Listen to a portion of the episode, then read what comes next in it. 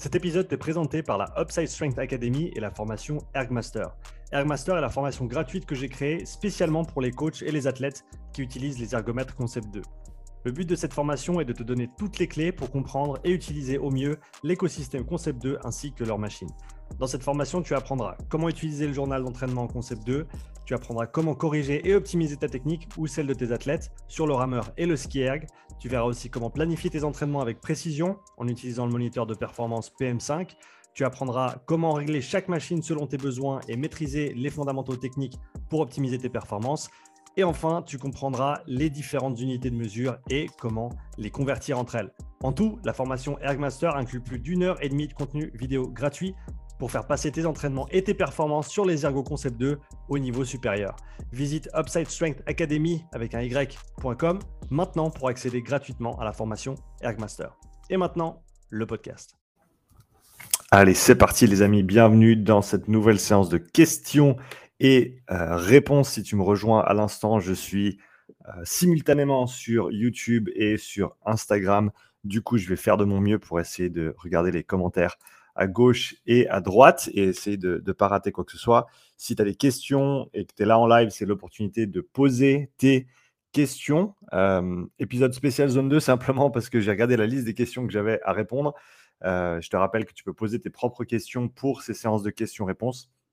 Donc, n'hésite pas à aller sur la version YouTube et dans la description, il y a un lien. Tu cliques sur le lien, tu poses ta question et moi, j'utilise ces questions pour euh, ces séances de questions-réponses. Et là, comme je t'ai dit, eh ben, sur les 10 que j'ai sélectionnés, qui sont simplement les 10 prochaines euh, en liste, eh ben, il y en a 8 ou 9 qui traitent de la zone 2 euh, ou qui sont en lien de près ou de loin avec la zone 2. Du coup, je me suis dit, eh ben, on fait un épisode spécial zone 2. Donc, si tu as des questions concernant la zone 2, n'hésite pas à me les poser dans les commentaires. Comme je te l'ai dit, je vais faire de mon mieux pour garder un œil sur Insta, garder un œil sur YouTube. Salut Mike, comment tu vas toi? Euh, j'espère que vous allez tous bien en ce jeudi matin. Comme je l'ai dit avant, ça fait longtemps que je n'ai pas fait euh, une séance de questions et réponses. J'ai été un petit peu occupé dernièrement, euh, mais ça fait plaisir de revenir sur un petit live. je pense que je vais avoir un petit peu plus de temps prochainement pour réenregistrer quelques podcasts. Comme tu l'as certainement vu, j'en ai enregistré pas mal en août. Et ils sont tous dispo sur YouTube d'ailleurs. Donc si tu t'as vu passer un, podcast, mais que tu l'as pas encore écouté ou entendu sur Spotify ou Apple Podcast, c'est simplement parce que euh, tous mes podcasts sont maintenant disponibles dès leur enregistrement sur YouTube et ils sont plus tard disponibles en version audio. Si tu veux, j'ai euh, décidé de les échelonner un petit peu dans le temps pour qu'ils ne sortent pas tous en même temps au niveau audio. Donc, chaque semaine, tu as un podcast qui sort, mais ce podcast sera déjà disponible sur YouTube. Euh, salut, comment tu vas? Possibilité de parler d'autres choses ou spécifiquement zone 2 Non, si tu as d'autres questions, tu, me poses une question, il n'y a pas de souci. Euh, c'est simplement le, thème général du fait que quasiment toutes les questions que j'ai sur ma liste traitent de la zone 2. Mais si tu as une autre question, n'hésite surtout pas. Je vais, je vais je vais, je sais pas exactement comment je vais faire parce que j'ai un iPad ici avec mes questions, j'ai l'ordinateur ici et puis j'ai le téléphone ici. Donc, je vais faire au mieux euh, on a déjà une question sur euh, le chat ici sur YouTube. Gauthier, salut Gauthier. Donc je vais commencer avec celle-là, puis après j'enchaînerai avec les autres que j'ai. Euh, salut Sean, ta zone 2 sur bike est-elle la même qu'en course à pied? Je t'avoue avoir du mal à atteindre une fréquence cardiaque correcte sur vélo sans avoir l'impression que mes cuisses fatiguent.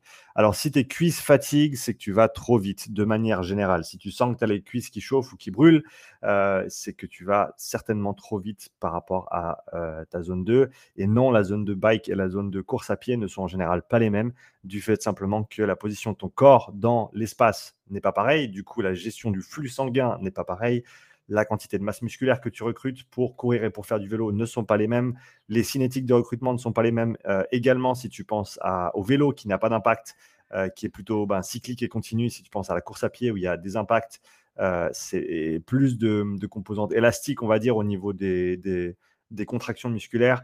Tous ces facteurs et d'autres encore font que eh ben, on n'a pas les mêmes fréquences cardiaques en zone 2 en vélo et en zone 2 en course à pied. Donc voilà pour cette première question. Euh, question de LWB Bifit. Euh, sur Insta ici, aurais-tu des fiches résumées ou des ouvrages qui parlent des interférences et effets résiduels d'entraînement? Euh, J'en ai parlé plusieurs fois, mais on va en reparler maintenant. Des interférences, je pense vraiment que les interférences sont un sujet surcoté. dans le sens où, selon ta. Alors, ça dépend de ta discipline, mais euh, alors, par exemple, c'est clair que si tu es un coureur, euh, fais peut-être pas ton travail de renfort de la semaine juste avant d'aller faire ton 15 kills. Ça, ça me paraît assez, euh, assez simple comme, comme réflexion. si tu es un athlète dans le CrossFit, par exemple, si tu es un joueur de rugby, par exemple, eh ben, tu n'as pas vraiment le choix. Tu as besoin d'être rapide, tu as besoin d'être fort, tu as besoin d'être endurant. Et du coup, tu ne peux pas vraiment décider de quoi faire. Euh, à mon avis, là où je mettrais l'accent sur la, distribution d'intensité dans la semaine, c'est de dire que tu as des jours où tu vas vraiment stimuler, tu as des jours où tu vas vraiment envoyer sur la haute intensité. Et au contraire, tu as des jours où tu vas euh, plutôt être tranquille, surtout au niveau nerveux, pour pouvoir, euh, ben, sur ces jours de haute intensité, pouvoir vraiment t'envoyer, que ce soit sur de la force max ou, quasi, ou, proche des, des, max, en tout cas avec des efforts max qui seraient requis, comme de l'altéro ou de la force, et ensuite avec du travail de conditionnement de haute intensité. Salut Angulo, euh, merci pour ton commentaire sur YouTube. Et, le, reste des jours avec peut-être plus de travail technique, plus de travail de volume à basse intensité, euh, avoir ce, ce, alors, je ne veux pas que ce soit confondu avec l'entraînement polarisé en tant que tel dans les sports d'endurance, mais il y a ce concept de, structure polarisée qui est venu, alors je ne sais pas si c'est lui qui l'a inventé, mais c'est de là que je l'ai appris, de Charlie Francis, le coach de sprint, euh, qui, euh, qui en général disait que ben, tu veux garder tes jours de haute intensité à très haute intensité et tu veux garder tes jours de basse intensité à très basse intensité. Donc polariser les intensités dans la semaine. Et à mon avis, c'est toujours cohérent de le faire comme ça, parce que si tu essaies de pousser fort tous les jours, au final, tu te retrouves à faire du 80% tout le temps. Et euh, bah, on sait que autant au niveau nerveux, autant au niveau euh, métabolique, 80%, euh, bah, c'est bien, mais c'est pas autant aussi bien que 100. Donc, je pense que tu as meilleur temps de, polariser ta semaine comme ça, en sachant que voilà, il y a deux, peut-être trois jours où tu vas vraiment t'envoyer, et le reste du temps, ben, on construit, on développe, on n'est pas nécessairement à, euh, haute intensité. Euh, et du coup, ben, dans tout ce contexte-là, les interférences sont pas nécessairement si intéressantes que ça parce que, encore une fois, tu as besoin de tout travailler.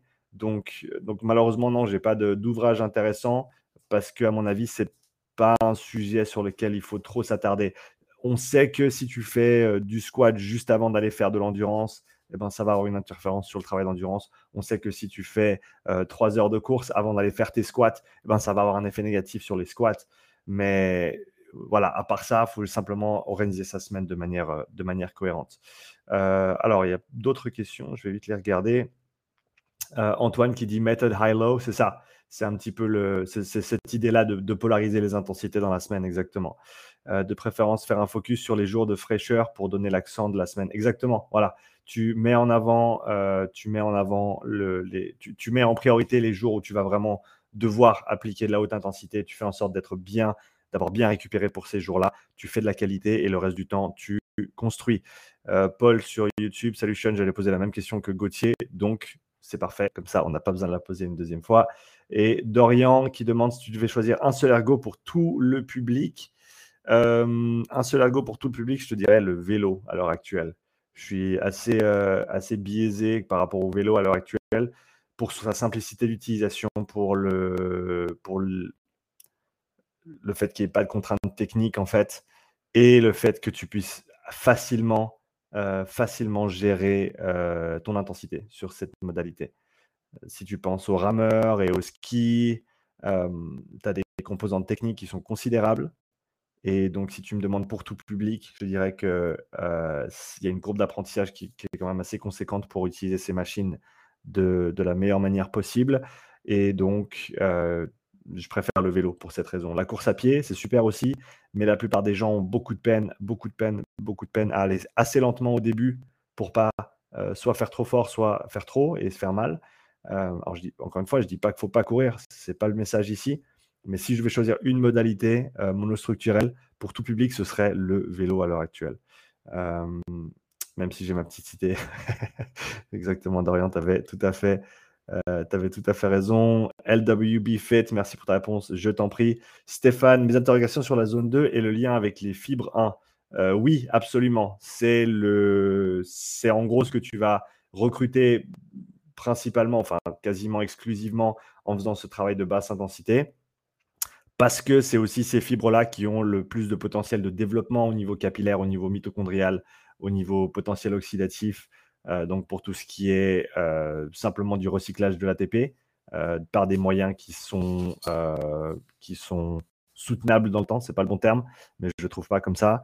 Donc c'est principalement ces, fibres de, type 1 que tu vas recruter, qui sont, alors sauf chez, chez les athlètes de, sport d'endurance qui ont déjà un passé d'entraînement qui étaient bien organisés par rapport à leurs compétences propres. Euh, ces fibres de type 1, je te dirais, qui sont en général sous-utilisées, sous-cotées.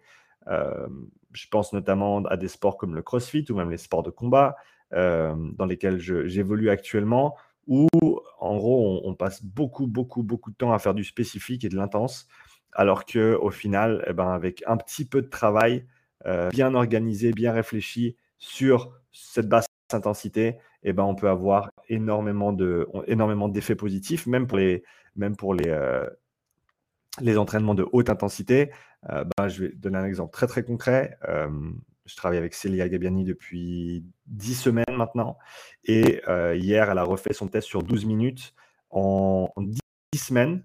Et à savoir qu'au niveau intensité, je donne une par semaine à peu près. en 10 semaines, avec principalement du travail de basse intensité sur le vélo elle a augmenté ses watts de 18%. OK? Donc, on ne va pas parler chiffres absolus, mais pour te donner une idée, imagine-toi combien de watts tu peux faire sur 10 euh, minutes et ensuite rajoute 20% à ça. Et euh, c'est ce qu'elle a pu effectuer comme progrès en 10 euh, semaines. Et donc, c'est clair que quand tu commences ce genre de travail, tu vas avoir des adaptations assez rapides. Mais voilà, 20%, 20% peu importe de quoi tu. Imagine, tu mets 20% sur ton, sur ton back squat, par exemple. C'est énorme comme fraction de, progrès. Et, donc, euh, déjà, bravo Célia pour tout le travail que tu as fait et pour ta confiance, parce qu'il faut s'y filer à ces séances de, basse intensité. Encore une fois, on ne fait pas que ça, mais euh, ça, c'était une grande partie de, de, ce qui a, de ce qui a été mis en place. donc, bravo Célia pour tout le boulot que tu as fait et pour tes progrès. Et donc, voilà, je pense qu'on peut être très très bon en altéro, très très bon en gym, très très bon en travail de haute intensité les fibres de type 1 et le travail de basse intensité, ça reste une qualité qu'on peut développer sur des semaines, des mois, des années. D'ailleurs, tu parles aux cyclistes pro et ils te le diront. Euh, c'est pas leur seuil qui a augmenté, c'est pas leur VO2 max qui ont augmenté ces deux, trois dernières années, une fois que ça fait 10 ans qu'ils sont dans le sport. Mais c'est cette capacité de répéter les efforts, cette capacité de résister à la fatigue, cette endurance fondamentale. Là, tu peux continuer à faire des progrès virtuellement euh, à l'infini alors bien sûr pas à l'infini, mais on se comprend. C'est une des qualités que tu peux continuer à faire euh, progresser le plus longtemps. Et donc c'est super intéressant de, le faire de ce côté-là. Manon Coaching, salut Manon, c'était cool de te voir le week-end dernier euh, au mentorship de, de Kev. Merci d'ailleurs pour euh, tous ceux qui étaient là, c'est vraiment cool de pouvoir intervenir. J'aurai bientôt des petits clips qui sortiront sur cet event. Euh, d'ailleurs, je te le rappelle, si tu me rejoins maintenant, je suis sur Insta, je suis sur YouTube aussi, et euh, j'ai des questions ici qu'on m'a posées que j'ai toujours pas. Ça fait 12 minutes que je suis sur le live, j'ai toujours pas pu euh, prendre la première question parce que j'en ai trop dans les commentaires. Ce qui est génial, je m'en plains pas. Continuez à poser vos questions dans les commentaires. C'est cool de pouvoir interagir en direct. Au pire, je prendrai ces, questions plus tard. Manon, si on a un assaut bike et un rameur, tu conseilles plutôt lequel pour la zone 2 en attendant le bike erg? Si, alors ce que je ce que je conseille, ce que je préconiserais de manière générale euh, à l'heure actuelle, ce serait du travail de basse intensité sur une modalité cyclique, donc soit le vélo, soit l'assaut bike, en sachant que l'assaut bike, tu as beaucoup plus de masse musculaire qui est recrutée que le vélo et que tu as une cadence qui est assez basse aussi du, fait que tu ne peux pas ajuster ta cadence euh, pour une puissance donnée. C'est-à-dire que quand tu vas pas fort, eh ben, tu tournes doucement et quand tu vas fort, tu tournes vite. Euh, donc si as, mais si tu n'as que ça comme option, je te dirais fais la zone 2 sur Assault Bike et fais le travail technique plutôt sur le rameur en sachant que, et je n'ai pas vu ramer, mais d'une manière générale, la grande majorité des gens ont 10, 20, 30 watts à gagner sur le rameur simplement en ramant mieux. Donc je pense que inclure du travail de rameur en échauffement deux fois par semaine, par exemple, sur un segment de 10 minutes. Par exemple, là, ce que je fais, c'est que je fais des émums de 10 minutes sur le rameur avec 30 à 40 secondes de rameur, avec un focus technique, avec différents éléments techniques qu'on va, qu'on va regarder en priorité, et ensuite 20 secondes de repos. Voilà, ça, ça, te prend 10 minutes, deux fois par semaine en échauffement. Ça peut être avant de l'altéro, ça peut être avant un WOD, ça peut être avant autre chose, c'est égal. mais passer un petit peu de temps sur la machine avec un focus technique parce que, euh, voilà, sans vouloir être méchant, la grande, majorité, les grandes majorités des gens font n'importe quoi sur le rameur et du coup, ton travail n'est pas du tout efficient.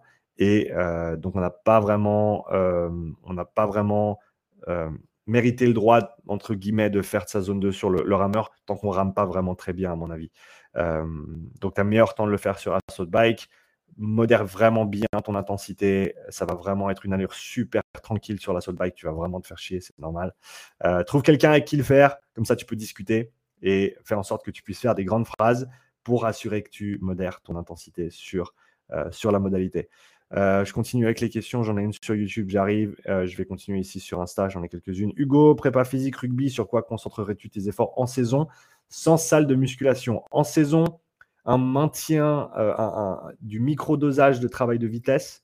Donc, dans tes entraînements dans la semaine, euh, je dirais qu'il faut au minimum 2 à 3 sprints euh, qui n'ont pas besoin d'être longs. Ça peut être du 10 mètres départ arrêté, 15 mètres départ arrêté. Ça peut être du 3 à 5 mètres départ lancé. Ça paraît dérisoire, mais vraiment, tu n'as pas besoin de plus si tu le fais bien parce que eh ben, il y a des matchs où le week-end il pleut et du coup tu ne vas même pas te rapprocher de ta vitesse max. Et du coup, si tu as des week-ends où il pleut pendant 2-3 semaines d'affilée et que ensuite enchaînes sur un match où il fait grand beau et il y a des grandes ouvertures et tu mets le pied au plancher et tu t'envoies et ton ici il n'a pas vu un sprint depuis un mois, eh ben en général c'est là où les problèmes commencent. Donc chaque semaine un petit peu de microdosage de sprint euh, et après le reste ça va vraiment dépendre de ce dont tu as besoin en saison. Alors oui, on peut continuer à se développer, on, peut continuer à progresser, mais de manière générale, mettre l'accent sur la récupération.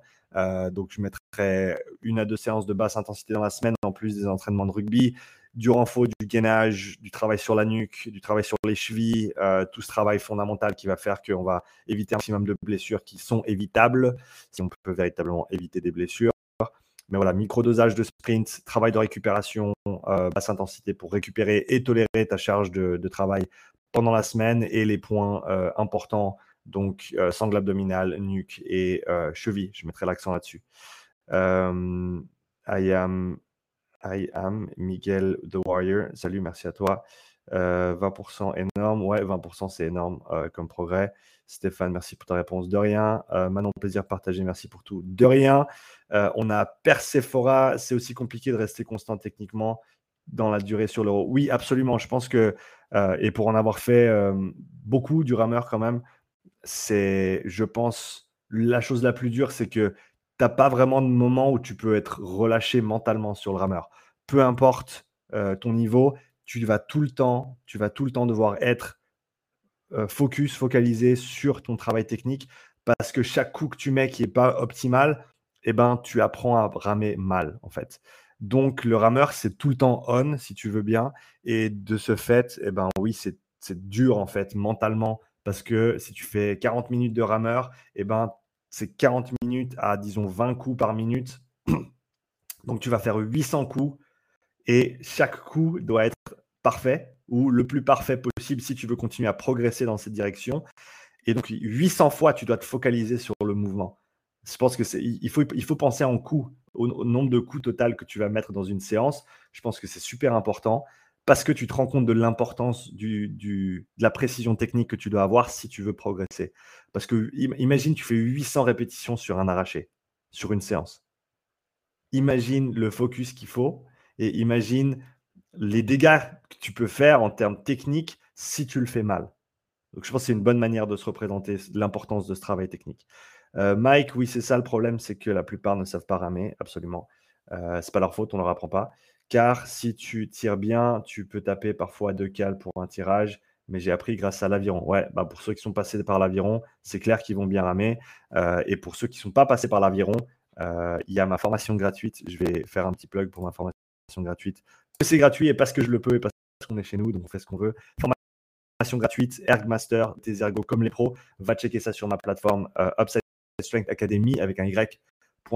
C'est une formation gratuite pour comprendre euh, comment utiliser le bike erg, le ski erg, le rameur, il y a des détails techniques, il y a euh, tout ce qu'il faut pour comprendre comment utiliser la plateforme Concept 2, donc le log en ligne qui est gratuit, l'application qui est, gratuite, le PM5, donc le moniteur de performance qui est gratuit aussi, euh, les conversions d'unités aussi, comment tu convertis des cales, heures à des watts ou des watts sur un split. Tout ça, c'est dans la formation, donc je t'encourage à aller t'inscrire, c'est gratuit. Allez, allez, c'est parti. Euh, on continue. Manon, euh, coaching top, merci beaucoup. Je t'en prie. Euh, pour du max 28-30 coups par minute. Alors, ça, dépend un peu quel type de travail que tu fais. je pense que pour moi, la, fourchette, elle va entre 18 et on va dire 36 coups par minute. pour les personnes qui sont peut-être un peu plus petites que moi, peut-être 38. Mais c'est très très dur quand tu arrives haut dans les tours comme ça dans les coups par minute, de maintenir euh, la longueur de ton coup. Et ça, c'est un des trucs à ne pas sacrifier, à mon avis.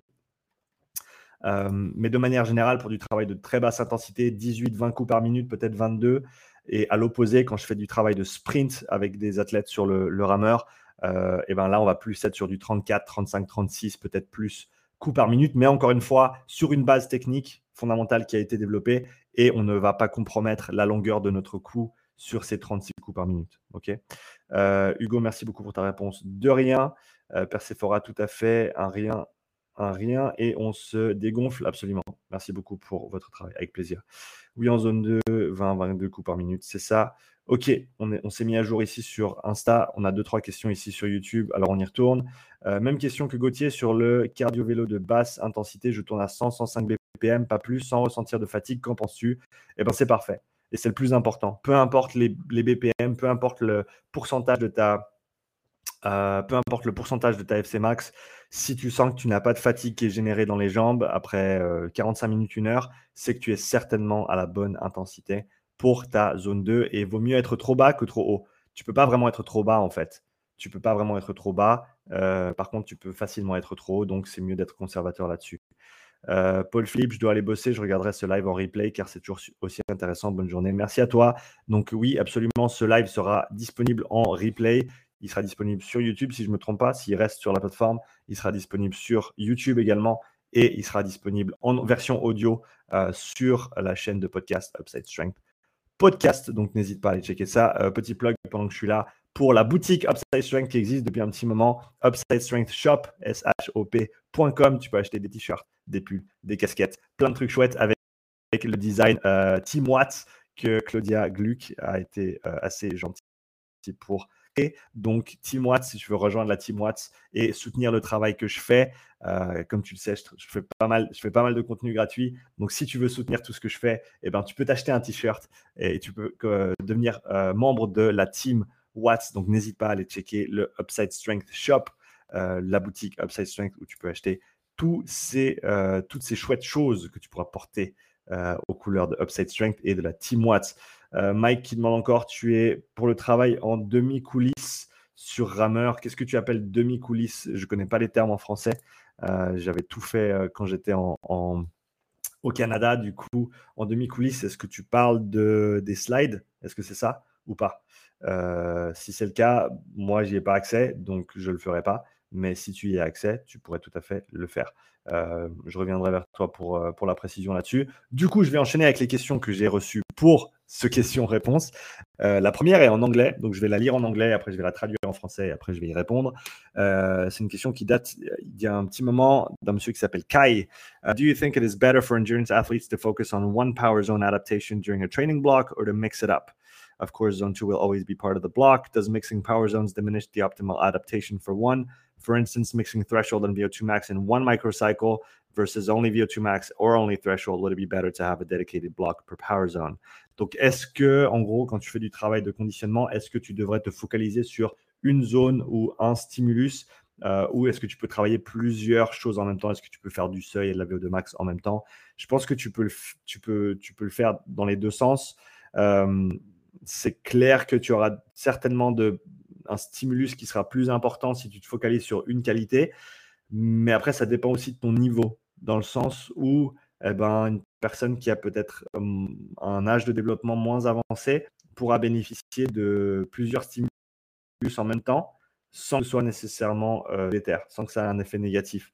Par exemple, dans, le, dans la, la prog que je viens de sortir, eh ben, tu vas attaquer. Alors, ça reste tout sur le haut du tableau, sur la haute intensité, mais on va faire du sprint et on va faire de la VO2 max. Euh, alors pas en même temps, mais dans la même semaine. Et dans ce bloc de, cycle d'entraînement de, 12 semaines, eh ben, tu vas faire les deux. parce que au final, à mon sens, ben, c'est échelonné, c'est périodisé de manière pour, pour optimiser les, les, résultats, mais de manière générale, euh, encore une fois, pour les gens qui ont peut-être pas 5 ans d'entraînement spécifique sur le conditionnement, eh ben, il y a pas mal de développement à faire avec du travail assez précis, certes, mais qui peut être assez varié malgré tout. Et donc, euh, moi, j'attaque plusieurs qualités de ce côté-là. Euh, donc, ça peut se faire, mais il y en a aussi qui préconisent de ne faire que du travail. Par exemple, tu fais un mois où tu fais que de la VO2 max, après tu fais un mois où tu fais que du seuil. Euh, je pense que ça va vraiment dépendre de l'athlète, ça va dépendre de la manière dont le, coach ou la coach souhaite travailler, mais je ne pense pas qu'il y ait une, solution parfaite. Donc voilà pour la première. Euh, pour la première question. Mike, pour revenir chez toi, non, c'est du travail où tu tires pas complètement, tu fais moitié du tirage.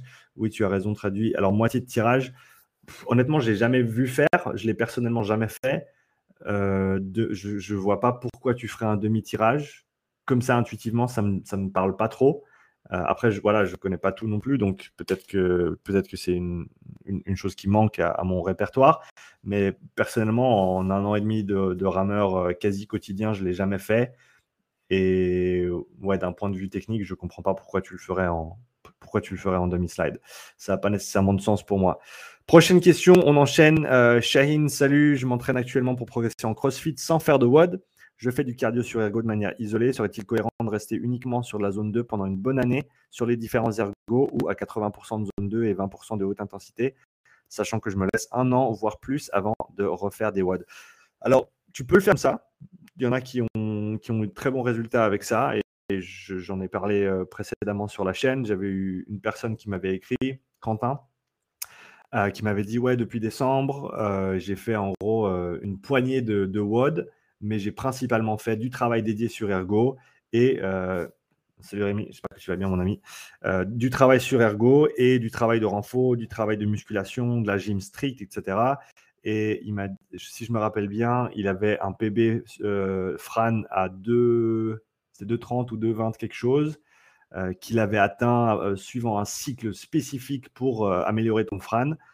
Et là, en gros, il a retesté son Fran euh, sans avoir vraiment fait de WOD pendant presque, presque six mois.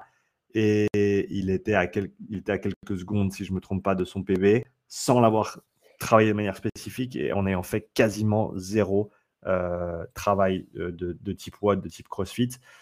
Et donc voilà, la et, ça, c'est une, une, une, euh, histoire parmi tant d'autres que j'entends de plus en plus de gens qui, qui trouve la confiance peut-être parce qu'il y a cet élément de, en tout cas ma perception c'est qu'il y a cet élément de d'incertitude de dire ouais mais si je fais pas des watts je vais régresser je vais pas pouvoir continuer à, devenir meilleur dans mon sport du coup je veux pas lâcher donc je, continue à en faire mais toute cette énergie que tu mets dans les WOD, c'est de l'énergie que tu mets pas en fait dans ton développement à long terme, euh, parce que les WOD, c'est les tests, c'est ce que tu vas faire en compétition.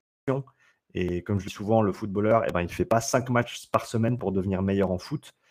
Euh, et donc de, s'éloigner un petit peu de son sport, de travailler des qualités fondamentales, physiologiques, de force, etc. Euh, salut Matt, j'espère que tu vas bien. Euh, et ensuite de revenir sur du travail spécifique, ça a énormément de sens. Après, tu peux, tu peux te dire, je fais pas de WOD pendant un an, mais pourquoi déterminer ça de manière arbitraire?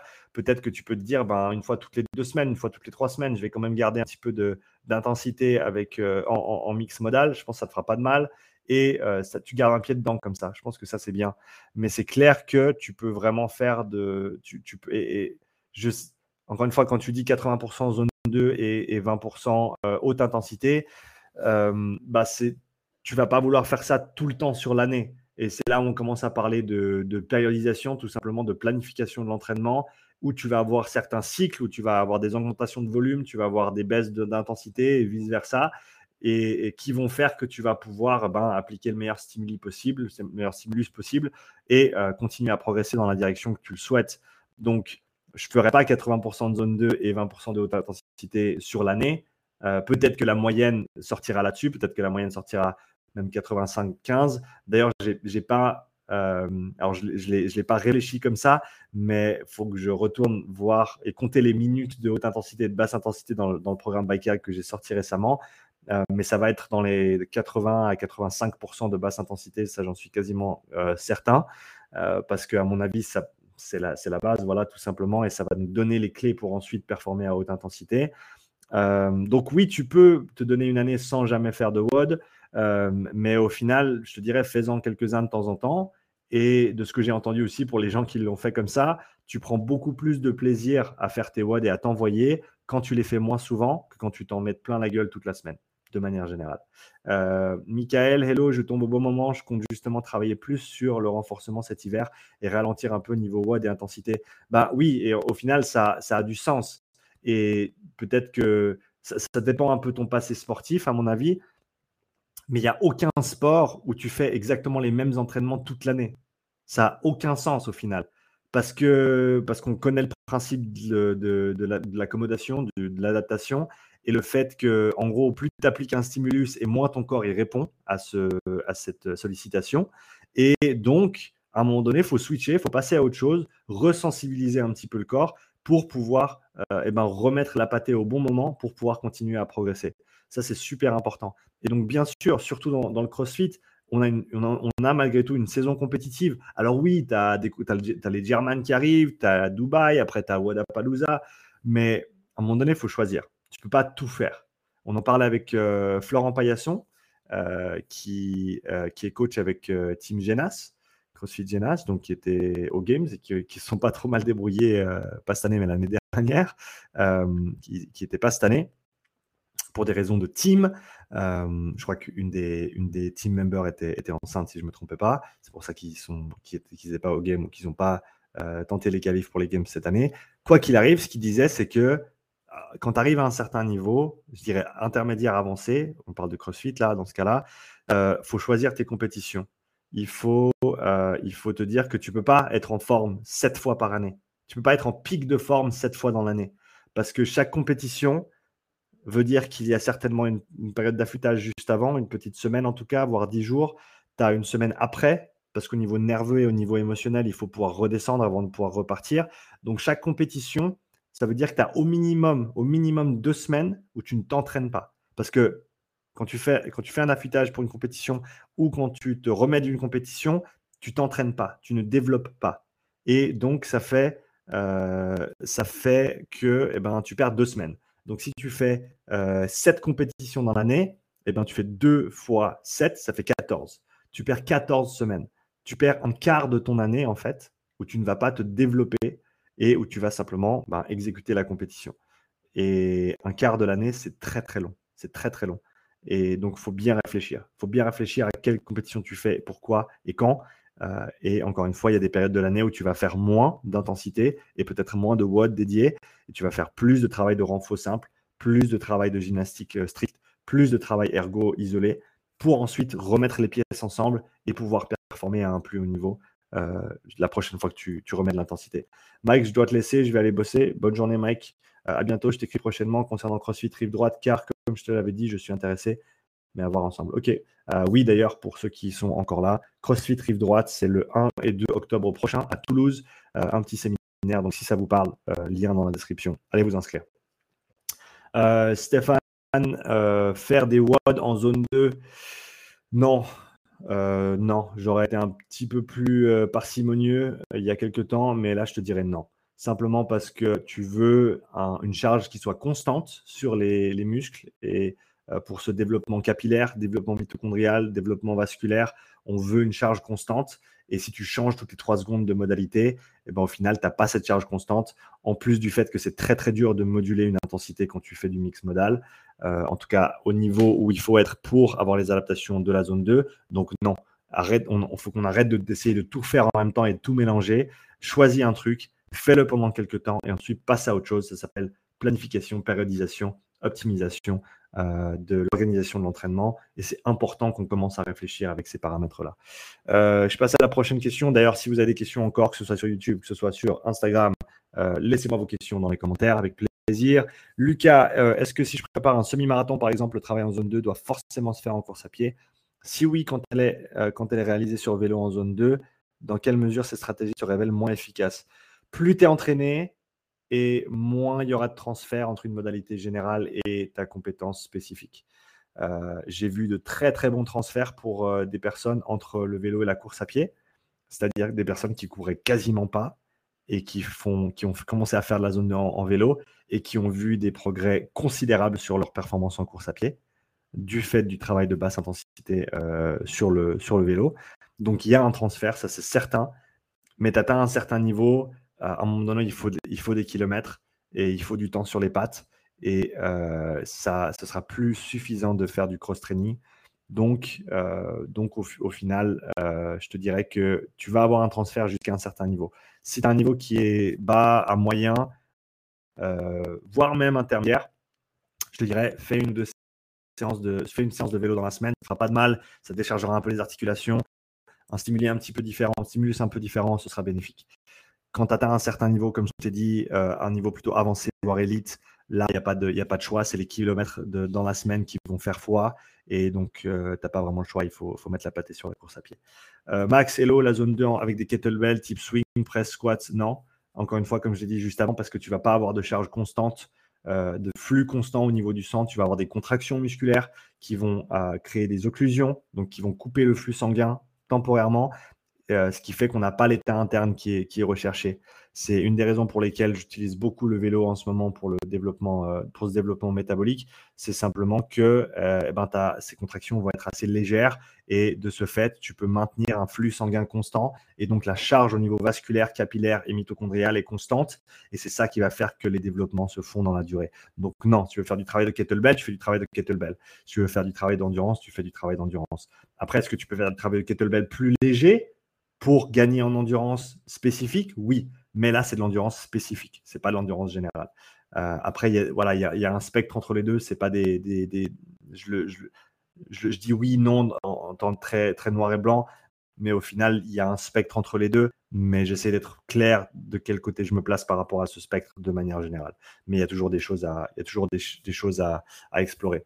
Euh, j'avais vu un post de toi et Fred euh, où vous aviez l'air de tenter ça. Alors, c'était pas, pas nécessairement dans un, focus de zone 2. Euh, c'était plus dans un, petit exercice de curiosité, on va dire, où je l'avais placé des MOXIE, donc des capteurs qui permettent de quantifier l'équilibre entre l'apport et l'utilisation de l'oxygène. Et euh, on essayait de voir sur différents euh, complexes de, kettle quel était l'effet en fait, et si on arrivait à, ressortir des tendances intéressantes qui pouvaient peut-être nous aider pour de l'analyse de tâches, euh, de la quantification de, de, statut d'entraînement euh, à ce niveau-là, etc. Euh, donc c'était plus à ce niveau-là. Hey Adam, hope you're doing well, my friend. Uh, it's been a while since we chatted, so it's good to see you uh, in here.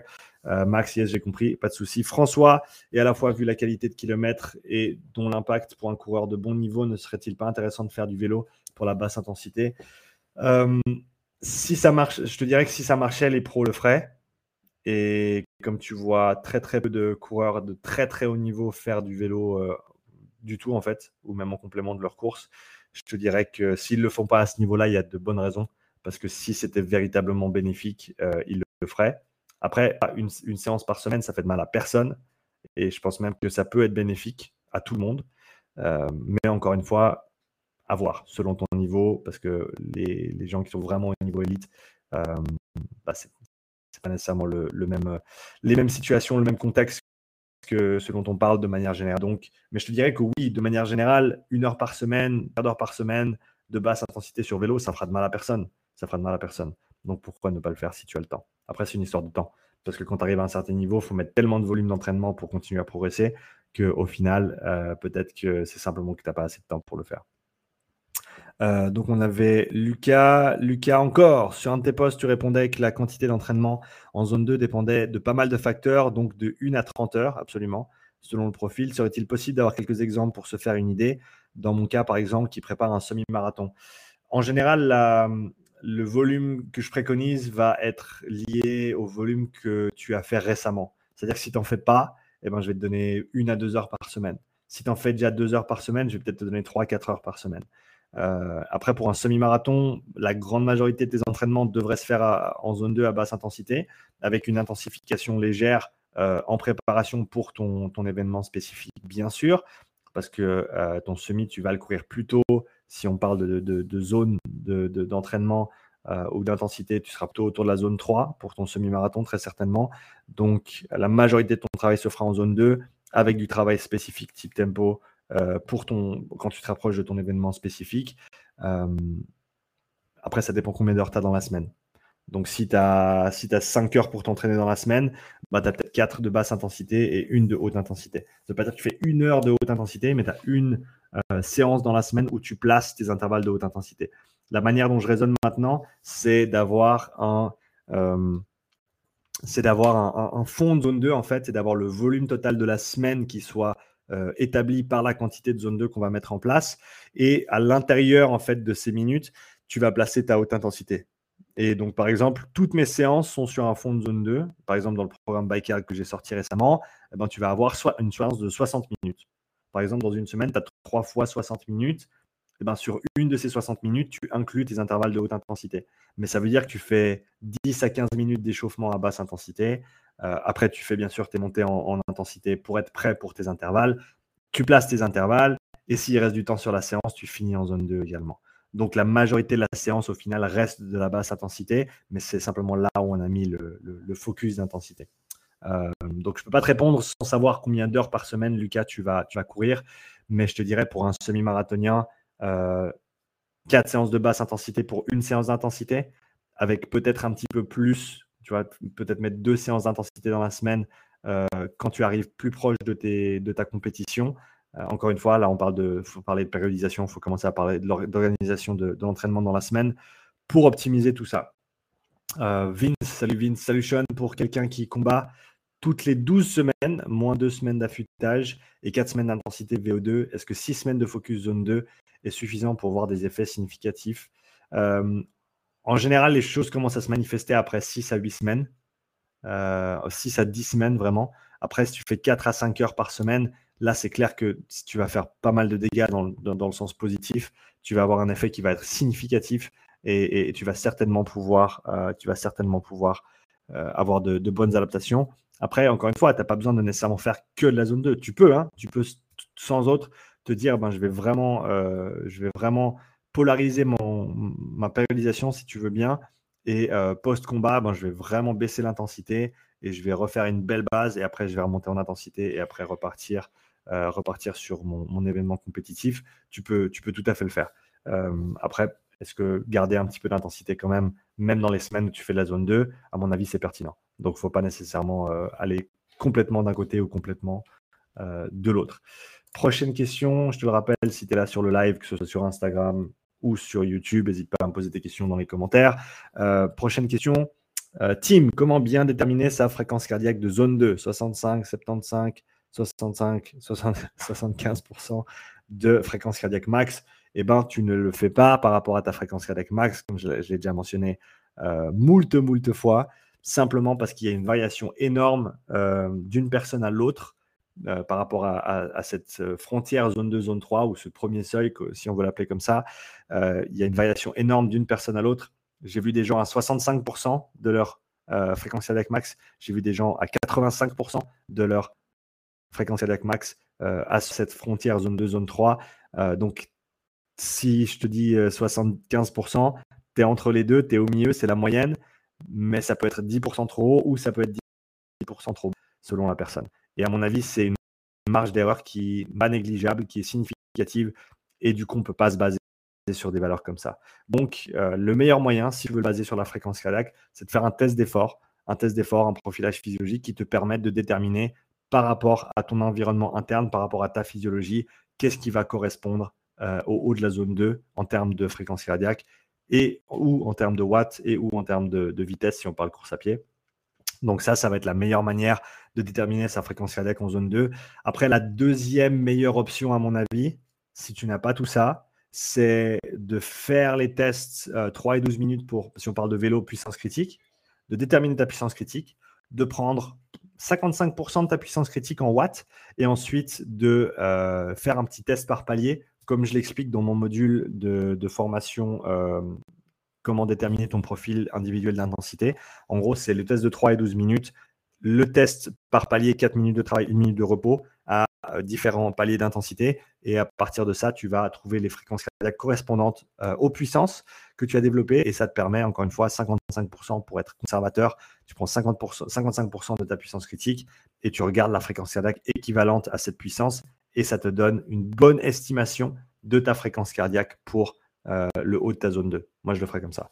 En sachant que plus tu es entraîné et plus ce pourcentage de puissance critique va être haut, plus tu es entraîné en, termes d'endurance fondamentale. Donc, il peut y avoir une variation considérable vers le haut. Mais encore une fois, vu qu'on ne peut pas vraiment se tromper, on ne peut pas vraiment faire trop bas en termes de, travail de basse intensité, euh, je préfère être bien conservateur que d'être juste sur la limite ou même un petit peu en dessus. Donc ça, c'est important. Et après, pour le suivi des progrès, si tu le fais à la bonne intensité, un, tu vas le sentir sur tes performances, et deux, tu vas le voir sur tes fréquences cardiaques aussi.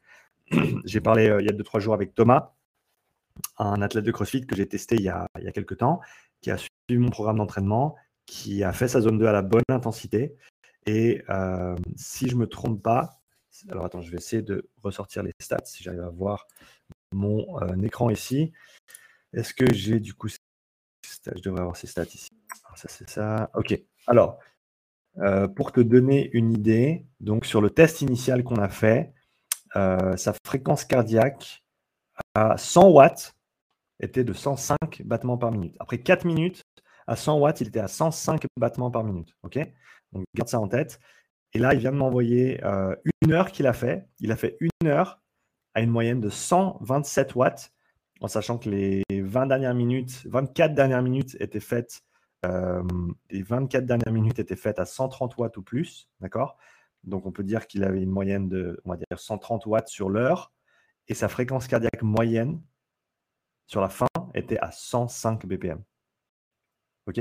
Donc en gros, avec son travail de basse intensité, pas seulement parce qu'il n'a pas fait que ça, mais grâce à un travail de basse intensité bien calibré, eh ben, pour une fréquence cardiaque équivalente à 105 BPM, il est passé de 100 watts à 130 watts. Et ça, c'est en 12 semaines de travail à peu près. Donc en 3 mois, en 3 mois, il a gagné 30 watts à une fréquence cardiaque équivalente, ce qui est absolument phénoménal. Donc déjà, bravo Thomas parce qu'il s'est collé au programme. Et quand je lui ai annoncé qu'il devait, faire sa, qu'il devait faire sa zone 2 à 100 watts, eh ben, il n'aimait pas trop. Mais il l'a fait. Et euh, voilà, il a, vu, il, a vu, euh, il a vu les résultats par rapport à ce travail. Donc bravo à toi Thomas, et c'est possible, mais il faut être bien bien bas au niveau de l'intensité. Euh, Anto, salut Sean, merci pour le partage. Est-ce que tu quantifies la charge d'entraînement de tes athlètes? Si oui, sur quelles données t'appuies-tu? T'en sers-tu pour adapter la charge au quotidien? Euh, Oui, je quantifie la charge, mais plus sur une planification euh, allongée, on va dire, dans le sens où, eh ben, par rapport à une échéance compétitive, je pense que tu peux le voir derrière moi ici. J'ai mes fiches ici pour euh, les différents athlètes avec qui je travaille. Je suis encore un peu old school, j'aime bien avoir le papier devant moi et pouvoir écrire les différentes choses. Eh ben, on a euh, une échéance compétitive qui est à une, deux, trois semaines. Et après, on a une, une, deux, trois, quatre, cinq, six semaines. Donc là, on a trois semaines, ensuite une compète, six semaines après une, une prochaine compète. La première compète, elle n'est pas importante. La deuxième, elle est très importante. Et donc, je vais planifier le volume et l'intensité euh, sur cette période, en fait, en préparation pour ces échéances compétitives. Et après, c'est clair que euh, je demande toujours des retours en termes de RPE et de ressenti euh, à mes athlètes pendant la semaine. Et donc, s'il y a de la fatigue qui s'accumule, ben, si c'est dans une phase d'accumulation ou dans une phase d'intensité et de très très haute intensité, eh ben, on va tolérer cette fatigue parce qu'on sait qu'on est en train d'aller chercher un peu plus loin que ce qu'on pourrait normalement faire. Et ensuite, on sait qu'on va avoir une, décharge, un affûtage derrière qui va nous permettre d'être en, top de forme pour notre, compétition. Euh, donc, je m'appuie principalement sur ce que l'athlète a déjà fait dans le passé, euh, ce que je sais que l'athlète peut tolérer en connaissant ses paramètres d'entraînement et quel type d'entraînement il fait, quelle intensité par semaine, etc. Et ensuite, euh, je périodise, par, je planifie par rapport à ces échéances compétitives et on autorégule si nécessaire pendant la semaine selon l'état de forme de l'athlète. Euh, voilà pour répondre à ta question.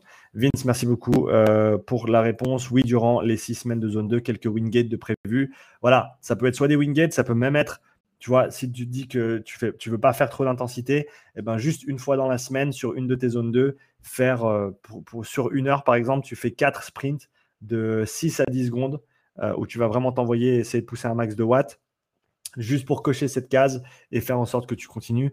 Un truc dont j'aurais pas parlé il y a quelques temps, mais qui me vient maintenant comme ça, une chose que je te recommanderais de faire si tu vas passer, ben, par exemple, tu as parlé de, de six semaines de focus de basse intensité.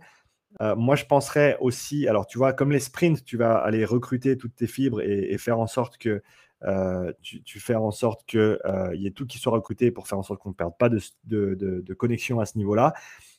Je pense que ce serait intéressant d'inclure un travail, par exemple, de travail respiratoire avec le Breathe Way Better, euh, que je recommande en ce moment et pour lequel j'ai un programme d'entraînement également qui est disponible, du fait que tu vas pouvoir continuer à solliciter tes muscles et ta musculature respiratoire pour ne pas avoir d'effet de désentraînement euh, important à ce niveau-là et quand tu reviens sur ta VO2 max, quand tu reviens sur tes entraînements de haute intensité, et eh ben là, euh, eh ben là tu, peux, euh, tu peux être droit dans le dur et tu n'as pas besoin de prendre deux semaines pour te réhabituer aux efforts de haute intensité au niveau respiratoire.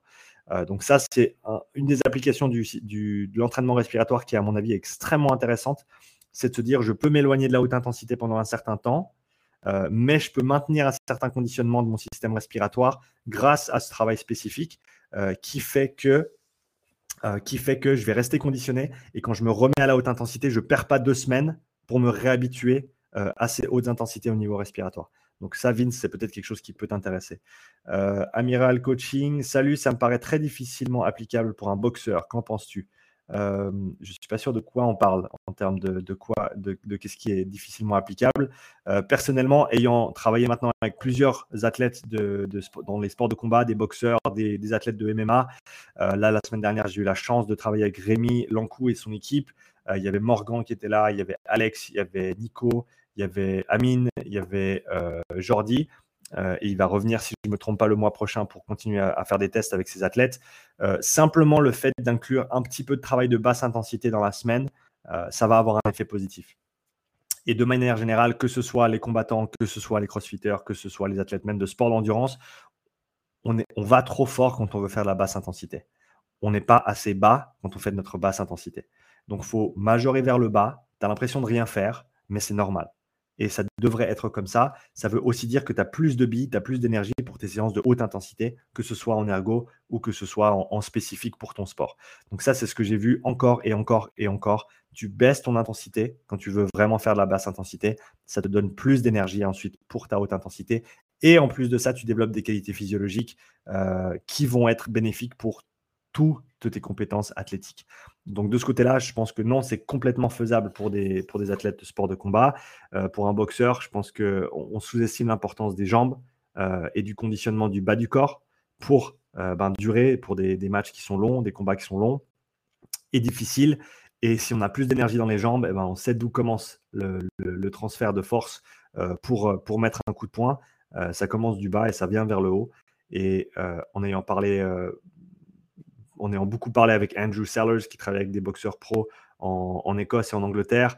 Et en ayant travaillé maintenant avec plusieurs combattants, je peux te dire que ça se vérifie et que le travail de basse intensité, même sur vélo, a un énorme transfert. Un énorme transfert pour les combattants. Euh, sur, leur, euh, sur leurs entraînements de manière générale et sur leurs compétences spécifiques également, et que c'est extrêmement intéressant d'explorer ce côté-là. Ça demande un petit peu de, changement de, au niveau psychologique parce qu'il y a encore beaucoup, et surtout dans les sports de combat, d'après ce que j'entends et de, ce que je comprends, et c'est pas tout le monde la même chose, mais c'est un peu euh, là où le CrossFit se trouvait il y a cinq ans en arrière, je dirais, pour, pour illustrer un petit peu mes propos. C'est cette mentalité du no pain, no gain. Si ça fait pas mal, ça sert à rien. Euh, mentalité qu'on retrouve encore aujourd'hui dans, à certains niveaux dans le rugby euh, et qu'on trouvait il y a un certain moment euh, ben, de manière plus prépondérante. Mais à un moment donné, à mon, avis, il faut grandir un petit peu. Il faut réfléchir à comment on les choses et trouver des moyens d'optimiser. Euh, c'est pas pas de prendre des coups de poing dans la gueule toute la journée que tu deviens un meilleur combattant ou que tu vas avoir plus de mental toughness pour, pour être bon dans ton sport. Euh, et je pense qu'il y en a plus d'un qui l'ont prouvé jusqu'à maintenant. Mais encore une fois, c'est un, peu comme cette idée du crossfitter qui doit faire des WOD toute la semaine pour être bon en crossfit et qui se dit si je fais pas des WOD tout le temps, eh ben, je vais perdre ma, ma, condition en crossfit et je vais plus pouvoir être bon dans mon sport. C'est un petit peu la même chose, je pense, dans les sports de combat où on se dit ouais, mais si je me fais pas, taper dessus, eh ben, je vais perdre cet aspect-là et, après je vais plus de. Non. Euh, alors oui, il y a des périodes pour surcharger euh, ce côté-là, bien sûr, en préparation pour des, des échéances compétitives, pour des combats. Mais si tu le fais tout le temps, tu perds en fait l'attrait de ce stimulus de haute intensité. Euh, du fait que, alors oui, il faut faire des sparring, oui, il faut s'entraîner, on, est d'accord, je dis pas qu'il faut pas s'entraîner, il faut pas faire le travail, mais, mais si la philosophie c'est qu'il faut se faire mal à chaque fois que tu, mets le pied dans la salle, euh, parce que sinon il n'y a rien qui se passe, euh, je pense que, je pense que tu, perds sur le long terme. Tu perds sur le long terme. Euh, CrossFit Varog, salut euh, Julien, j'espère que tu vas bien. Pas de questions, il y en a déjà beaucoup de très intéressantes. Juste pour te remercier pour toutes ces infos, c'est passionnant. Bah écoute, merci à toi. Merci à toi. Amiral Coaching, ok, merci pour ta réponse. J'ai capté. Je ferai sûrement partie de la team avec Rémi. Bah écoute, c'est génial. Euh, si c'est le cas, je me réjouis de te voir bientôt, bientôt. Pour cette deuxième séance de test avec la team. Rémi, j'ai vu qu'il y avait un commentaire que je n'avais pas adressé ici. François, François, François, deuxième question, c'est pour ça que je ne l'ai pas vu. Pourtant, Niels van der Poel fait son conditionnement surtout en vélo, alors que la modalité est le ski. Non, sa modalité est le, euh, patinage de vitesse. Et à savoir que, d'après ce que je comprends, le, pattern de mouvement en vélo et en patinage de vitesse est assez similaire. Je n'ai pas vraiment fait de patinage de vitesse, mais euh, de ce que je comprends, en tout cas, il y a un bon transfert entre le vélo et le. Il y a un très bon transfert même entre le vélo et le, patinage de vitesse. À savoir que Niels van der Poel était déjà à un très haut niveau en patinage de vitesse quand il était junior. Donc, au niveau pattern de mouvement, au niveau technique, il est déjà très, très bien rodé. Euh, il, avait, il, était inquiet, hein, c'était une de ses inquiétudes, le fait de s'éloigner de son sport pendant aussi longtemps, en sachant qu'il a fait presque un an sans faire de, patinage de vitesse, euh, avant de se remettre euh, spécifiquement dans de la haute intensité. Il avait un peu peur la première fois qu'il est retourné sur la glace de se dire mais est-ce que je vais pouvoir patiner encore ou pas? Et au final, ça s'est très bien passé et le transfert était là. Encore une fois, il avait la connaissance technique de, de tout le travail qu'il avait fait pendant des années. Euh, donc il y, avait, il y, avait, ça à prendre en compte également. Euh, donc voilà, je continue avec la prochaine question. Jade, bonjour, toujours un plaisir de participer euh, à ce podcast questions-réponses avec toutes tes connaissances et les échanges que tu nous apportes. Je progresse. En tout cas, dans mes connaissances, après la mise en pratique, il va me falloir quelques mois, voire quelques années. Bref, ça c'est pareil pour tout le monde. Bref, tout ça pour te demander, je voudrais savoir comment intégrer le rameur dans mes entraînements. La question ne part pas sur une performance, mais seulement d'intégrer ce matériel cardio que l'on trouve dans toutes les salles. Lorsque je me fatigue à la course à pied ou au vélo en extérieur, j'avoue que je me réfléchis de temps en temps en salle et j'aimerais pouvoir pratiquer ma zone 2 sur le rameur.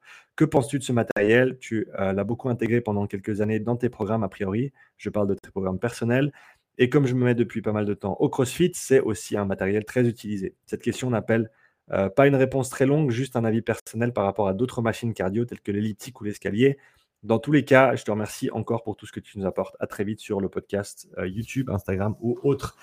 Euh, donc, pour le rameur, pour un crossfitter, je te dirais déjà, va checker ma formation gratuite qui s'appelle Ergmaster.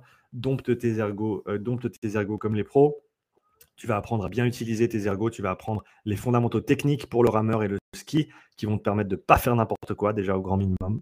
Ça, c'est la première chose. Donc, la première chose que je te dirais, c'est ça c'est travaille ta technique sur le rameur euh, deux fois par semaine en échauffement euh, avant de faire d'autres choses. Donc, n'y dédie pas nécessairement une séance complète, comme j'en ai parlé en début de ce live. Euh, la, la, charge mentale du rameur est énorme du fait que chaque coup compte. Euh, si on, prend une séance de 40 minutes, par exemple, qui est assez longue, hein, qui est longue pour le rameur, euh, peu de monde peut faire une, séance de qualité de 40 minutes sur le rameur. Dis-toi que tu fais 40 minutes, dis-toi que tu fais 20 coups par minute, ça fait 800 coups, ça fait 800 opportunités de dégrader ta technique. Et donc, euh, il faut être bien, bien focus là-dessus. C'est pour ça que pour l'instant, je, le programme en IMOM pour la majorité des gens, ou en EMOM. Euh, c'est-à-dire que chaque minute, tu vas faire par exemple 40 secondes de rameur avec un focus technique spécifique. Donc, ce n'est pas nécessairement un coup complet. Euh, je, montre dans ma formation gratuite comment décomposer le coup du rameur pour mieux l'exécuter ensuite. Donc, je recommande d'utiliser ces segments-là et de, par exemple, sur 40 les premières 40 secondes, je vais faire un legs only. Sur les 40 secondes je vais faire un legs and hips. Et sur la troisième minute, je vais faire un, coup complet. Et ensuite, je vais refaire ça trois fois, par exemple. Du coup, ça te fait 9 minutes en EMOM et ça te fait du travail technique de qualité. Et en plus, maintenant, tu es bien échauffé pour aller faire ton échauffement spécifique et partir sur autre chose. Euh, donc, je pense que ça, c'est une bonne manière de l'intégrer au départ. Et une fois que tu commences à prendre euh, un petit peu plus d'aisance avec la technique et que tu te sens bien et que tu bouges bien au niveau technique, tu peux commencer à intégrer des séances un petit peu plus longues. Euh, et de ce que j'ai vu, le travail de conditionnement sur vélo va avoir un énorme transfert sur le rameur, surtout si tu es calé au niveau technique ou surtout si tu travailles également ta technique. Je l'ai vu avec des athlètes avec qui je travaille notamment euh, récemment en CrossFit, où on fait beaucoup de travail technique sur le rameur, très très peu de travail spécifique de conditionnement et beaucoup de travail de conditionnement par contre sur le vélo. Et ensuite, quand ces personnes mettent en application des séances de, plus haute intensité sur le rameur, eh ben, les performances sont au rendez-vous. Donc, je pense qu'il y a un énorme euh, travail à faire de ce côté-là et progresser progressivement, comme je te l'ai dit, augmenter le volume sur le rameur, euh, quitte à arriver euh, après quelques semaines, quelques mois, à des séances spécifiques sur le rameur. Euh, mais jusqu'ici, je pense que tu as beaucoup de travail à faire au niveau technique. Je t'ai pas vu ramer, donc je ne peux pas te dire comme ça, mais je pense que qu'il y, a de quoi faire. Vince, je confirme depuis que je fais beaucoup de zone 2 sur Backyard, je n'ai jamais été aussi conditionné et j'ai pu augmenter mon volume de travail spécifique de 50%. Vince, et ça, je vais mettre le, je vais mettre le commentaire sur l'écran ici sur YouTube parce que, à mon avis, c'est un, des commentaires les plus importants. C'est un des commentaires les plus importants, les gars. Il faut, il faut se rendre compte que plus tu as d'endurance fondamentale et plus tu vas pouvoir tolérer de charges d'entraînement. Plus tu vas pouvoir tolérer de charges d'entraînement. 50% de charges d'entraînement spécifiques en plus, c'est phénoménal, c'est monumental. Imagine, tu pouvais faire 1,5 fois tout ce que tu fais maintenant en termes d'entraînement et pouvoir le tolérer et pouvoir t'en adapter et pouvoir progresser grâce à ce volume-là. Le volume, au final, c'est ce qui fait qu'on va performer. Euh, si bien sûr le volume est bien exécuté, on prend ça dans son contexte, mais on sait que le tonnage annuel est hautement corrélé aux performances en haltérophilie. On sait que le volume total de travail de basse intensité est hautement corrélé aux performances dans les sports d'endurance comme le ski de fond, comme euh, le marathon, etc. Donc, il y a un, lien étroit entre le volume d'entraînement et tes performances. Pareil pour le crossfit ou les sports de combat, tu as tellement de compétences techniques à développer que si tu peux t'entraîner plus, eh ben, tu vas certainement pouvoir mieux performer du fait que ben, tu as mieux développé ces skills, tout simplement, ces compétences techniques, et qu'en plus, ensuite, tu sais comment les appliquer, euh, et simplement, tu as fait plus de répétitions, tu es plus efficient dans tes mouvements. Donc, le volume d'entraînement, au final, c'est une des choses qui va être les plus importantes on surestime l'importance de, je dirais de manière générale, on surestime l'importance de l'intensité et on sous-estime l'importance du volume.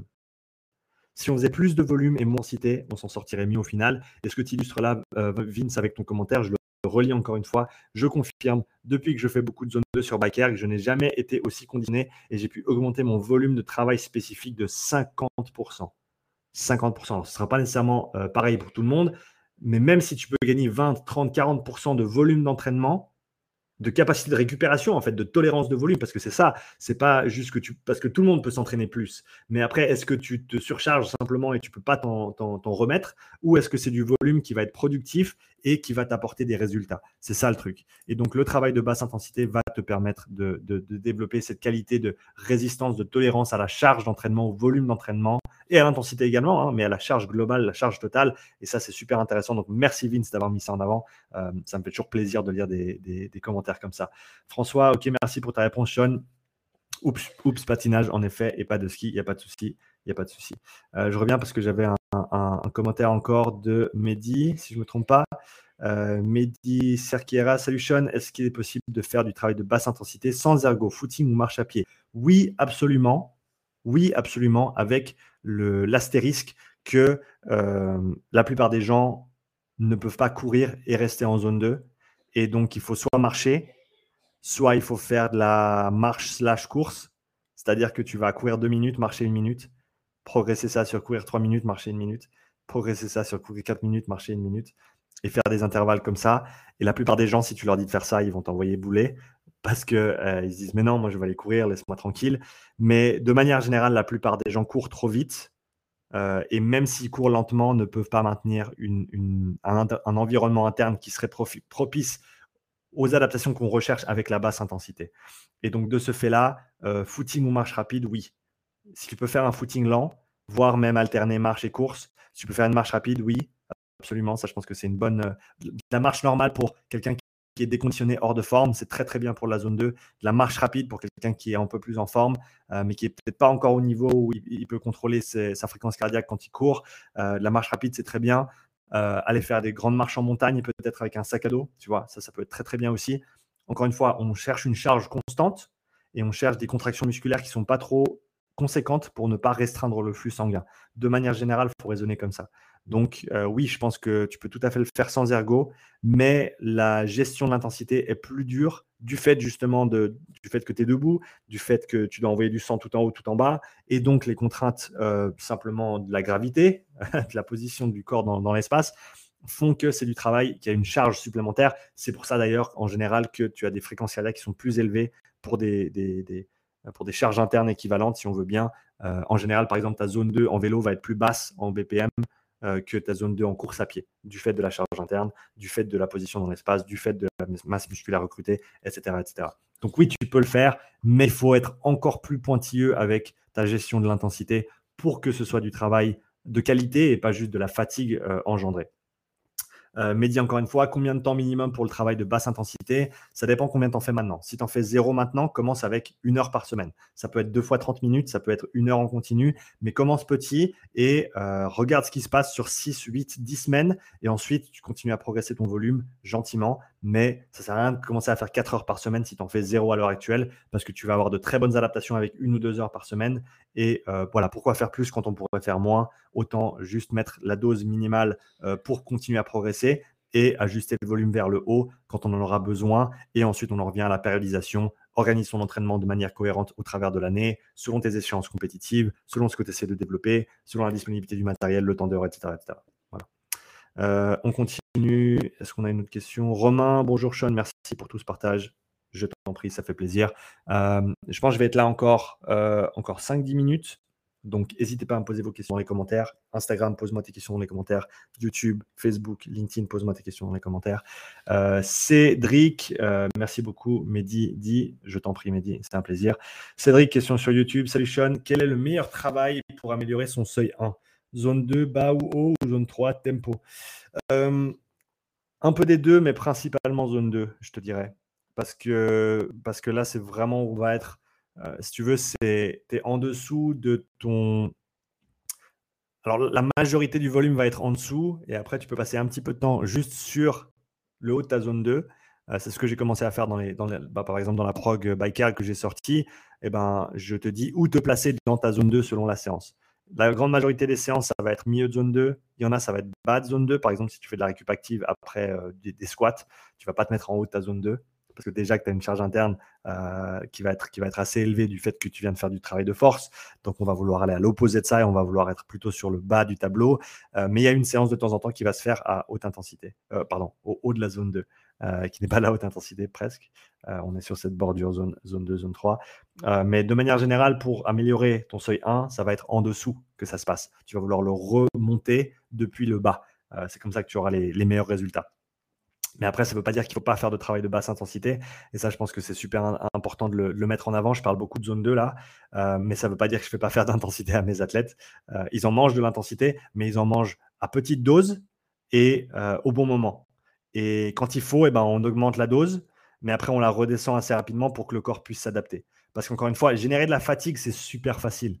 C'est extrêmement simple de rendre quelqu'un fatigué. Mais c'est, à mon avis, la science et l'art du coaching, c'est savoir quelle dose donner à la personne, à l'athlète, euh, pour qu'elle puisse progresser tout en minimisant la fatigue ou en tout cas en contrôlant la, dose de fatigue que tu imposes en sachant où tu vas avec ça. Encore une fois, c'est super facile de. J'aurais pu créer un programme d'entraînement avec cinq séances d'intensité par semaine. Eh ben, c'est clair que tu vas progresser sur un mois. Bien sûr que tu vas progresser sur un mois. Mais qu'est-ce que tu vas faire après ce mois? Est-ce que tu vas pouvoir déjà t'en remettre? Et est-ce que tu vas pouvoir maintenir ces qualités dans le temps? Euh, et, alors, oh, je, suis allé de l'autre côté, je suis allé à l'inverse de ça. Et ce que j'ai fait avec le programme, c'est que eh ben, tu as une, peut-être des fois deux entraînements de haute intensité par semaine. Je crois que dans le programme, sur les 12 semaines, il n'y a que 5 semaines où tu as deux intensités dans la semaine. Le reste du temps, c'est une intensité dans la semaine. Parce que déjà, la grande majorité des gens en font trop, de manière générale. Et euh, on n'a pas besoin de beaucoup pour progresser. On n'a pas besoin de beaucoup pour progresser, surtout si c'est sur un fond d'endurance fondamentale qui est bien développé euh, et qui va te permettre euh, ben, de pousser les intensités vraiment, vraiment bien et bien vraiment, vraiment fort quand c'est le moment de le faire et d'en récupérer et d'avoir les adaptations que tu recherches. C'est là où c'est super important et super intéressant à mon avis. Euh, Sean, de par ton expérience, être dans une zone 2 idéale et plus souvent entre 120 et 125 BPM, c'est complètement dépendant de la personne. J'ai des personnes qui sont en zone 2 à 140 BPM, j'ai des personnes qui doivent être à 100 BPM pour être en zone 2. Il y a une énorme variation interindividuelle, donc je ne peux pas te répondre comme ça malheureusement sans avoir de données euh, plus précises sur toi. Euh, PMS, je sais que tu as posé des questions et je crois que j'en ai une ou deux ici d'Étienne, donc j'espère pouvoir y arriver. Euh, François, si je comprends bien ce que tu viens de dire de ta formation sur les seuils et les zones, on fait monter le seuil 1 en étant en dessous et le seuil 2 en étant juste en dessous et juste en dessus. Ouais, c'est bien exprimé comme ça. Je pense que c'est ça. Le seuil 1, tu le fais remonter en étant en dessous. Le seuil 2, il va se travailler un petit peu des deux côtés. En, te disant que le, le, seuil 2, c'est le point de transition entre un équilibre métabolique interne et une perte d'équilibre interne. Et donc, faut jouer un petit peu sur cette limite pour le faire remonter, si tu veux bien. Après, il y en a qui préconiseront faire principalement du travail en dessous aussi pour le faire remonter, en sachant que ben, pour une personne qui est pas en top forme ou qui n'a pas beaucoup fait ce type d'entraînement, du travail de VO2 max va faire remonter ton seuil aussi. Tu vois? Parce que ta capacité maximale à utiliser de l'oxygène, elle va avoir un impact dessus. Donc tu peux aussi le tirer depuis le haut si tu veux bien. Après, en général, tu auras les meilleurs résultats en faisant du travail en dessous pour le faire remonter en plus du fait que ce qui est intéressant avec cette approche-là, c'est qu'à mon avis, tu vas imposer moins de stress, en tout cas au niveau nerveux. Après, au niveau métabolique, une, grosse séance de tempo, une grosse séance de seuil, c'est dur, dur, dur au niveau métabolique. Donc, euh, voilà, je ne veux pas nécessairement dire que c'est une séance qui est plus facile, parce que bien sûr, plus tu montes, je pense que c'est toute une histoire de dosage et d'intensité. C'est l'intersection. Salut Pierre, j'espère que tu vas bien. Euh, c'est l'intersection entre cette intensité et ce volume qui fait le stimulus. Par exemple, si tu fais des sprints max, eh ben, sur une séance, tu vas accumuler une minute, peut-être une minute trente de travail total, alors que sur une séance de tempo, tu vas accumuler 20, 30, 60 minutes de temps effectif de travail dans la zone. Euh, et donc, c'est toute une histoire d'intensité et de volume. Un travail de seuil, tu vas avoir plus de volume, mais moins d'intensité qu'un travail de VO2 max, tu auras plus d'intensité, mais un petit peu moins de volume en général. Donc, pour, euh, pour illustrer la chose. Donc, ce que tu as dit, ça, se tient bien, euh, mais le seuil 2, je te dirais, tu peux le faire remonter en dessous et en dessus, euh, mais en dessous, tu auras certainement de, meilleurs résultats de manière générale. Je crois que j'ai raté un, commentaire ici. Denis, bonjour. Peut-on considérer une séance de 30 à 60 minutes en zone 2 comme une récupération active sur un rest day? Euh, Alors, je te dirais non, pas parce que c'est pas possible, mais sur le principe, si tu as un jour de repos, prends un jour de repos. Si tu as un jour de repos dans la semaine, je le répète, prends un jour de repos. Et après, si tu veux rajouter du travail de basse intensité, fais-le sur un jour d'entraînement. Une récup active pour un cycliste qui fait 25 heures de vélo par semaine et qui va aller tourner ses jambes à, 120, 150 watts pendant 40 minutes, ça c'est une récup active. La plupart du le commun des mortels n'a pas besoin de récup active, elle a besoin de récupération. Elle a besoin d'un jour de repos, elle a besoin de faire peut-être moins d'intensité et de mieux euh, étaler l'intensité sur la semaine pour avoir de meilleures adaptations, pour avoir un meilleur stimulus et pour pouvoir continuer à progresser.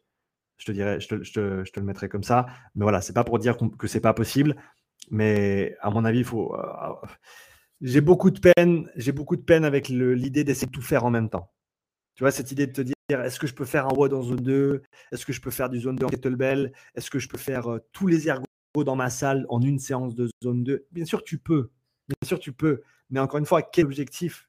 L'objectif, un des objectifs ou un des prérequis de la zone 2, c'est que tu aies une charge constante au niveau vasculaire, capillaire, mitochondrial, cardiaque même, et nerveuse aussi. Euh, donc à tous les niveaux de l'organisme, tu veux avoir une constante qui soit un niveau qui est très très bas. Euh, et le fait de changer de modalité toutes les 5 minutes parce que ça te fait chier de rester sur un vélo pendant 40 minutes, tu perds en fait cette constante tu perds cette constante. Et, au final, alors oui, c'est super, tu as touché à tous les ergots, mais est-ce que le travail est, plus qualitatif que si tu étais juste resté sur un vélo et que tu t'es, comme je l'ai mentionné plusieurs fois pendant ce live, tu fais ton travail de conditionnement sur un vélo parce que c'est facile, tu regardes Netflix ou tu écoutes un podcast ou tu écoutes mes questions-réponses sur YouTube. Euh, et ensuite, tu vas faire ton travail spécifique sur un, sur rameur. Tu vas faire un minimum de 10 minutes en échauffement euh, une fois par semaine sur rameur, une fois par semaine sur le ski, continue à travailler les éléments techniques. Euh, si tu as besoin de plus de travail, ben, fais-en un petit peu plus, comme toujours, mais euh, essaie pas de tout faire en même temps. Essaie pas de tout faire en même temps. Si tu veux faire de la récup, va, va te poser sur un canapé et récupère. Va peut-être marcher si tu veux. Ça, c'est de la récup active. Va, faire, va marcher après ton repas, comme, dit, comme dirait Camille euh, Leblanc-Bazinet. ça, ça te fera du bien. Mais, mais, mais non, va, soit tu t'entraînes, soit tu t'entraînes pas. Qu'est-ce que tu dis, Pierre? You can be anything, but you can't be everything. Ouais, ouais, je pense que c'est, je pense que c'est bien. Euh, Romain, on se voit le 29 octobre à Plumeur. Absolument, je me réjouis de te voir, Romain. Je me réjouis de te, euh, voir là-bas. Donc, euh, ouais, petit rappel hein, pour ceux qui sont encore là sur le live. Merci de, faire partie de ce petit event. deux séminaires, trois séminaires, deux séminaires encore cette année, en tout cas. le 1er et 2 octobre à CrossFit Rive Droite à Toulouse. Donc, lien dans la description pour l'inscription. Et euh, il reste encore des places le samedi et le dimanche. J'ai ouvert plus de places pour le samedi. Euh, et à Plumeur, donc en Bretagne, euh, c'est le 29 octobre si je ne me trompe pas. Et donc séminaire à ce moment-là également. Donc si tu es dans les parages, n'hésite pas à venir t'inscrire et à venir participer au séminaire. C'est les deux seuls séminaires que je donne encore cette année. donc voilà, j'espère t'y voir. J'enchaîne. Quelle heure on vit? Allez, 7 minutes encore. Je reste encore jusqu'à 10h30. Si vous avez des questions, laissez-moi vos questions dans les commentaires. Euh, on enchaîne. Andrew, salut Sean, merci beaucoup pour tout ton travail. Je voulais te demander si tu avais pu tester des paramètres physiologiques et sportifs de pratiquants de MMA. Et si oui, si tu avais pu remarquer des constantes physiologiques et sportives euh, chez ces pratiquants de MMA, ou à la limite chez des pratiquants de sport de combat de préhension, grappling, jiu-jitsu, judo, etc.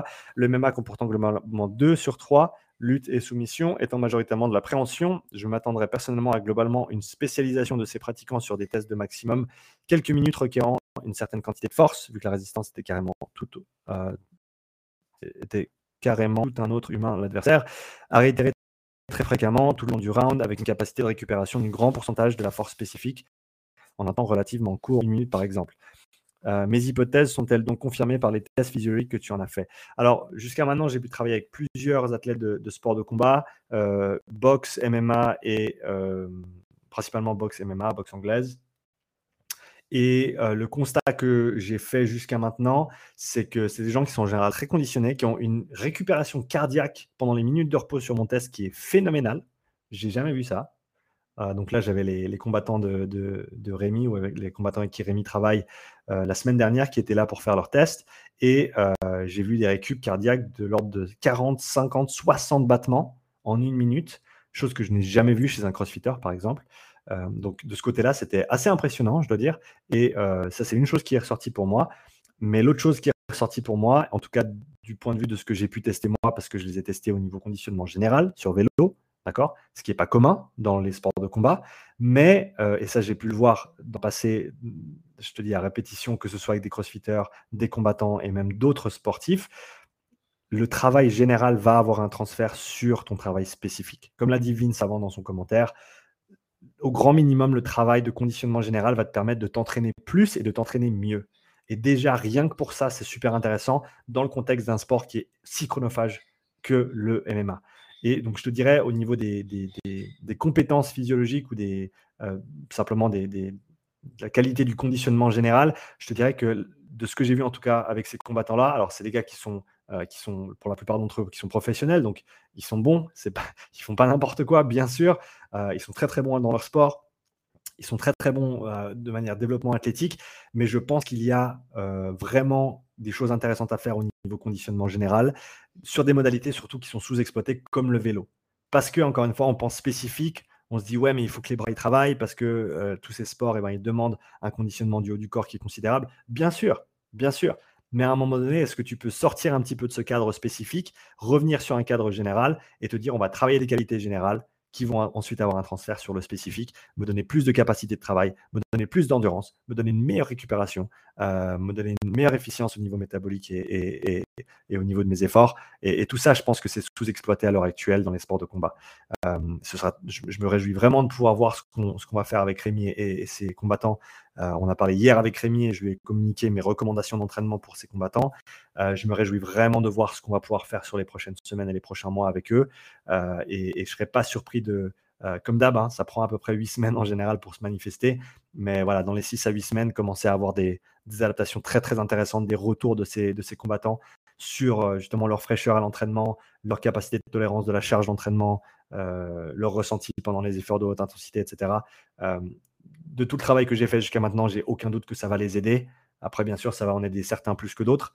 Mais de, manière générale, il y a énormément à faire au niveau conditionnement général pour ces, athlètes qui sont en général très très focalisé sur du conditionnement spécifique. c'est ce que j'aurais à dire. Et un aspect que tu n'as pas mentionné et que je vais, inclure parce que j'en parle, j'en parle et, je travaille avec ces, modalités aussi, c'est le travail euh, respiratoire. Le travail respiratoire avec un outil comme le Breathe Way Better, qui est un outil d'entraînement respiratoire qui est extrêmement simple à mettre en application. Euh, comme je l'ai déjà mentionné une fois dans ce live, j'ai un programme d'entraînement qui est dédié à cet outil et qui, qui, qui te qui t'enseigne, qui t'apprend à, l'utiliser et comment l'intégrer dans tes entraînements.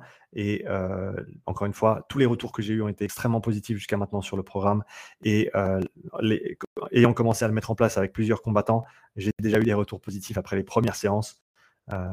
Et, donc, je pense que ça, c'est un autre aspect à, un autre aspect à investiguer. Donc, de manière générale, mais ça, c'est valable pour les combattants, c'est valable pour les, les, athlètes en, crossfit, c'est valable pour d'autres sports également. Le conditionnement général est sous-exploité, le travail respiratoire est négligé ou sous-exploité également. Et, ça, c'est deux choses, deux cordes que tu peux rajouter à ton arc en tant que coach ou en tant qu'athlète si tu veux euh, continuer à te développer et être le plus euh, complet possible. Euh, on oublie d'être athlète d'abord. On veut être spécialiste dans son sport, mais on oublie qu'avant ça, si on est un très très bon athlète de manière très très globale et générale, eh ben, ça va nous aider dans notre sport ensuite à mieux performer. Euh, merci pour ta réponse. J'essaye de trouver des éléments pour définir si je suis dans ma zone 2, signe de fatigue, mais pas évident. Euh, je t'en ai envoyé quelques-unes, effectivement. Euh, pas de stress, au pire, ce sera pour la prochaine fois. Exactement. Ben là, on arrive de toute façon au bout. Euh, et j'en avais encore deux avant d'arriver à la tienne. Donc, je les garderai pour la, prochaine séance. Je vais la mettre en rouge, celle-là. Comme ça, je sais que je vais reprendre ici pour la prochaine séance de questions et réponses.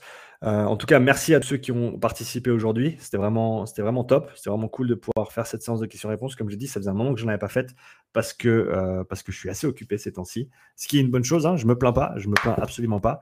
Euh, mais c'est, c'est pas toujours facile d'équilibrer tout ça. Donc, merci d'avoir participé à ce, à ce live. Ça fait 1h20 qu'on est là. Donc, pour ceux qui ont raté le début, allez checker le début. Il sera dispo comme d'hab sur YouTube et en version audio aussi. Euh, peut-être ce week-end même. Je vais, peut-être sortir cet épisode ce week-end. Euh, je te le rappelle, il y a des séminaires qui arrivent encore cette année, 1er euh, et 2 octobre à CrossFit Rive Droite à Toulouse. Il y a le 29 octobre à Plumeur en Bretagne. Donc n'hésite pas à aller t'inscrire pour ce séminaire qui traite de l'oxygène dans la performance sportive. On a un aspect théorique, on a un aspect pratique le matin et l'après-midi. le matin sur les filières énergétiques, le MOXIE en tant qu'outil de travail, l'après-midi sur la puissance critique, le travail de conditionnement, les zones d'entraînement, etc., euh, etc. Et encore une fois, un petit peu de travail euh, pratique.